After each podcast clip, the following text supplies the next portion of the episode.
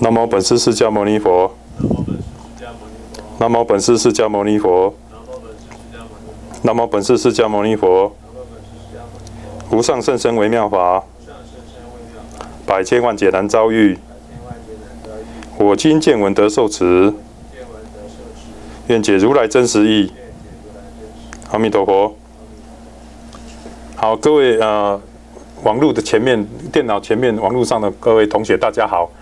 那这一集呢是第五十五十五集，我们一样是在补哈，因为上次五十五集录的有点状况，就是有影像没有声音哈。那么它所缺漏的呢，所缺漏的呢，就是所谓的三三妹哈，三三妹哈，空无相无愿三三妹。所以这一集呢，我们特别把这个空无相无愿三三妹呢稍微补一下哈，稍微补一下。那 因为今天没有同学在做，所以也很快没有什么问题哈，所以师傅就直接讲啊。好，在《阿含经》里面谈，在在呃《俱舍论》里面呢，谈的各种三昧，谈的各种定啊。他其中提到的所谓的三三昧啊，三三昧。那这三三昧呢，是佛教里面很有名的一个法门哈，又叫做三解脱门啊。那么所谓的三三昧，就是叫做空、无相，还有无愿啊，空、无相、无愿。又叫做三解脱门，因为呢，为什么是三解脱门？解脱门呢？因为这三三昧呢是一种无漏定，也就是说一定起会观所成的，所以叫做三三昧。因此它是无漏定，它不是一般的四禅八定，但是还是要依四禅其中的某一禅哈来起会观哈来起会观。那么这样的观法呢，定会相应的观法呢，有它会观的一个。呃，主要的观法，这样的话就叫做空，或是无相，或是无愿三昧。那等一下会讲，会解释哈。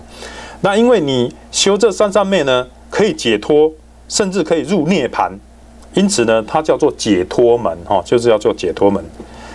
那么在谈阿含经的三三昧之前呢，我们要先来了解一下阿含经里面所谈的三三昧是怎么样一个状况呢？首先，阿含经告诉我们哈，第一。一三法印起观，也就是说，三三昧所一所起的会会观呢，也就是跟三法印相应啊，跟三法印相应。那么一三法印起观呢，每一关哦，不管是诸行无常，或是观诸法无我，或涅盘极尽，每一关呢都能够证实相，因为呢三法印都是实相的一个角度，哦，都是实相的一个角度。那么你从任何一门切入呢，都可以证入实相哦，都可以得到解脱。那么所谓的空解脱门呢，就是依无我起观。所谓的空解脱门，这里的空呢，跟大圣讲的空不一样哈。这里的空呢，重在于无我或无我所哈，依无我起观啊。如果你是依无我起观，然后观一切法无我无我所，然后心离我执，你这样的观呢？就叫做空解脱门，或叫做空三昧啊，所以是一重点在一无我起观啊。那当然，你对无你在要一定，然后花观无我的时候呢，你定至少要到未到地定的程度哦，那能够有初禅、二禅、三禅、四禅是最好的。那么你的文思会的这种对无我的理解呢，至少要到思会的程度，你这样才能定会相应哦，才能止观双修。好，这是第一个，第一个，第二个呢，叫做无相解脱门。无相解脱门呢，是依涅盘起观。我们不是说诸行无常，诸法无我嘛，然后涅盘极尽嘛。所以无相解脱门呢，是依涅盘起观，观一切法无相，然后心离一切执，一切法当一切法当下极尽，当下涅盘，这个叫做解脱，这个叫做无相解脱门，哈，叫做无相解脱门。所以是依。三法印里面的涅盘极尽而起观的观一切法的当下极尽哈，那么最后呢，所谓的无无愿解脱门呢，就是无一无常起观，观一切法无常。那么一切法无常的变动，会造成我们对一切法无所执着、无所求，所以叫做无愿哦。因为一切法既然是变动不安、无常的，那么我们有什么东西可以追求的呢？没有东西可以。这样不断的去直求哈，这样的状况呢，我们就叫做无欲哦，就叫无欲，也叫做无愿。这样的观法呢，我们就叫做啊，无无愿解脱门是依无常无常门而起观的。好，这是第一个阿含经里面讲的，每一法印啊，或是每一门山上面的每一门都可以入解脱哦，都可以入涅盘。好，那么接下来我们来看哈，阿含经呢，还有第二种第二种说第二种说法哈，叫做次第入哦，第次第入次第入，次第入呢是由空无我为先导哦，空就是无我为先导，在进修无样无相和无愿。它有这样的一个次第，所以刚刚是三门是并列的，每一门都可以入涅盘。那么现在呢是讲说要由无我为先导，然后进修无相，然后再进修无愿。啊，阿含经的第二种说法呢，有这样的一个排列次第啊。那么最后呢，这里的 number 有点错误哈，这个应该是第二、第三啊，第二还有第三。那么最后呢，阿含经也讲也讲到的所谓的对治入啊，对治入。也就是说，有虽然说有人依无法依空解脱，那么就要修无相；如果没有办法依无相而解脱，那么就要修无愿。就是有对峙的味道。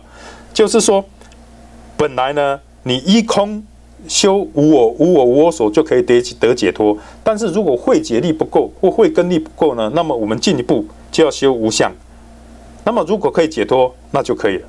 哦，那就不用再就不用再进到无愿，但是如果还不行，那么就要进修无愿解脱门，就这样。如果还不行，那你就表示你的会修力、会那个文思文思的会解力还不够哦。那呢，平常还是要多听经闻法哈，多思维法义哦，就是这个这样的一个状况哦。那么这样的对峙是怎么样呢？首先，空是指无我哈，空是指无我或无我所。它主要是观五蕴苦空无常，是观五蕴的苦空还有无常。那么如果你这样修能够解脱的话，那就可以了。但是如果不行的话，那么接下来你就要修无愿，无愿不对不起，修无相啊。第二个叫修无相。那么无相呢，指的就是说六根对六境之六想是无常灭坏的，华所设的空。就是无我这样的空想，无我想也不不再起来，所以外离六尘，内离三毒，三毒就是贪嗔痴三毒哈。那么六尘呢，就是色身香味触法啊，就是外六尘。为什么呢？为什么说这个无相可以对治？有些人对空三昧如果没有办法修解脱的话，为什么这个可以对治呢？因为有些人会当他。取，当他依无我无我所的时候，然后观五蕴空无常的时候呢，他会执着有一个空观，把空拟译成一个空的东西。那这样的话，一有所执，那当然就不能解脱了哈。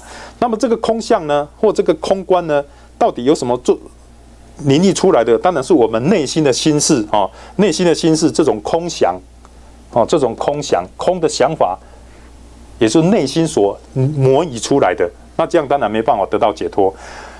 本来空就是要破我跟我所，但是你现在呢破了我我没有我我所，但是你还有一个无常的苦还有空的观念在，那这样的话也没有办法进，也没有办法得到涅槃。所以如果本来如果你真正能够了解无我无我所的话，你也不会有这种空的概念。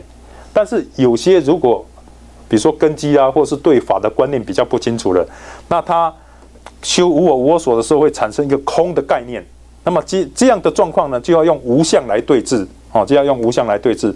什么无相呢？就是连空的这种想，哦，六根对六六境哈，六根对六境产生的六想，哦，这种观念，这种观念呢，也是无常灭坏的。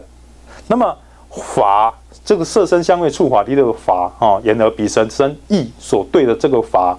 所设的这个空想，因为这个空想是我们内心的意所模拟出来的。如果你有这样的一个空想，当然没办法得解脱。所以你如果修无相，修无相就可以破这样的一个空空的概念啊，空的想法。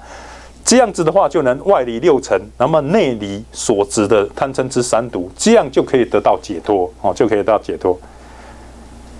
但是如果有些人这样子也没办法得解脱呢，那么就要。再修无愿解脱门哈，就是说维系的我慢思愿为观世的所依也是无常灭坏的。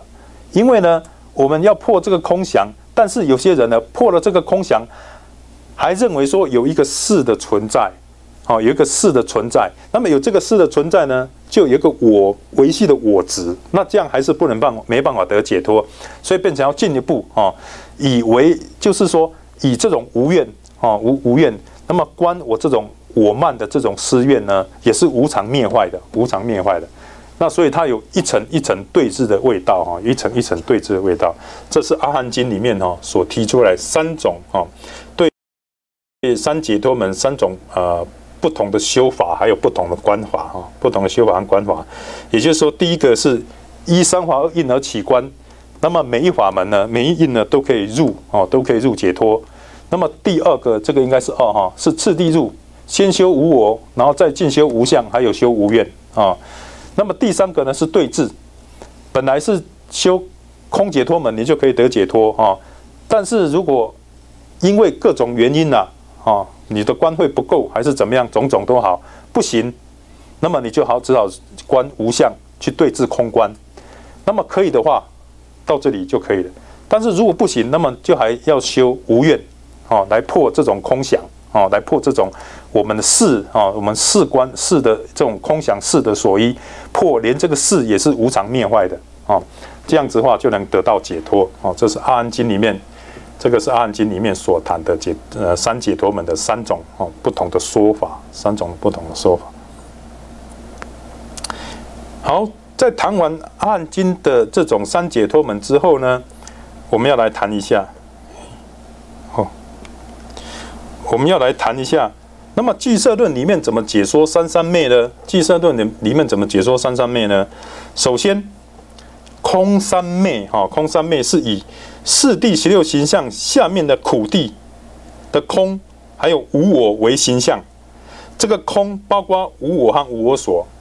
哦，各位同各位同学都还记得四四谛十六形象吧？苦地下面有怎么样？苦空无常无我，对不对？苦集因集生缘，苦集灭灭尽妙离，然后道如行出，是不是？四地下面呢，每一谛都有四个形象。如果忘记的话，可以回到前面哈，回到前面，呃，分别自品的分别，诶，应该是分别自品的哈，哦，在前面分别贤圣品里面有谈到，哦，有谈到，你们可以再往那边复习一下。那聚色论里面呢，就是把这三三昧呢配合四谛十六形象来说，啊，来说，那么空三昧呢，它所配合的就是说苦地下面的空，还有无我形两个形象。那么这里的空呢，包括无我和无我所啊，无我和无我所，这个是俱舍论所谈的啊，空三昧。那么无相三昧呢？无相三昧是以苦集灭道的灭地灭定下面的灭尽妙离为形象，哦，灭尽妙离为形象，以灭地下面的灭尽妙离为形象，叫做无相三昧。那么还有他还谈，因为之前我们不是说无相三昧是观三华印的涅盘极尽吗？那么这里呢，俱舍论把它分个更细，涅槃呢，它离我们一般的十种相，就是说五境、色身香味触，还有男相、女相、生住、灭等十相，因为这些呢，都是我们一般世间所常常会碰触到的，也是会常常起执着的。所以你看，俱舍论跟阿含经呢讲的并没有很大的差距，只是俱舍论讲的更细，他把涅槃无相。无相三昧所修的涅槃极境呢，更维系的讲说涅槃要离五境，色身香味处，还有男女相，还有生住灭等十相，啊，这个是无相三昧。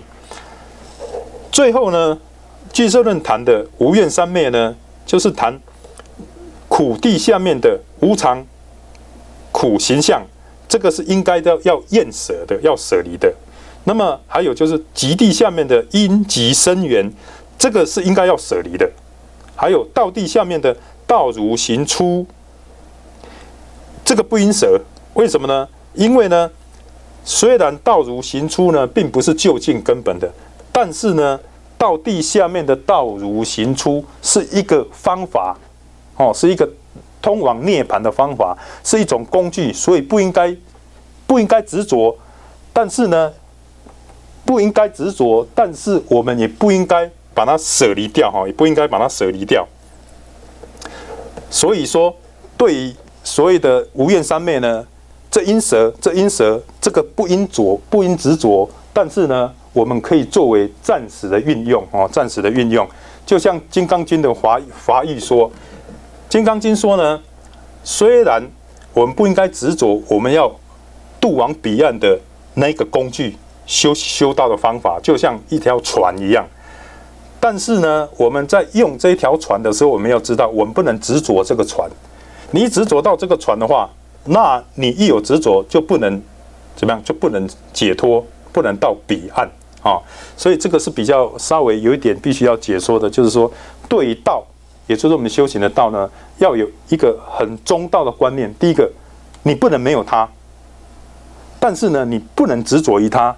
也就是说，我们道地下的道如行出是一种工具。不应该执着。你看到这两个是说应该舍，应该舍。这里讲说不应该执着，啊，这就是我们三三昧啊，俱舍论里面讲的三三昧。好，谈完俱舍论的三三昧之后呢，因为我们这个是补课啦，但是实际上，呃，师傅在后面或其他地方对这个也有稍微做一个比较稍微细节的说明哈。那么接下来的事物量心呢，就看下个礼拜哈或下一集的说明。好，我们今天就到这里哈，我们就先到到这里。好，我们回想一下，愿以此功德普及于一切，我等与众生皆共成佛道。阿弥陀佛。好，谢谢各位。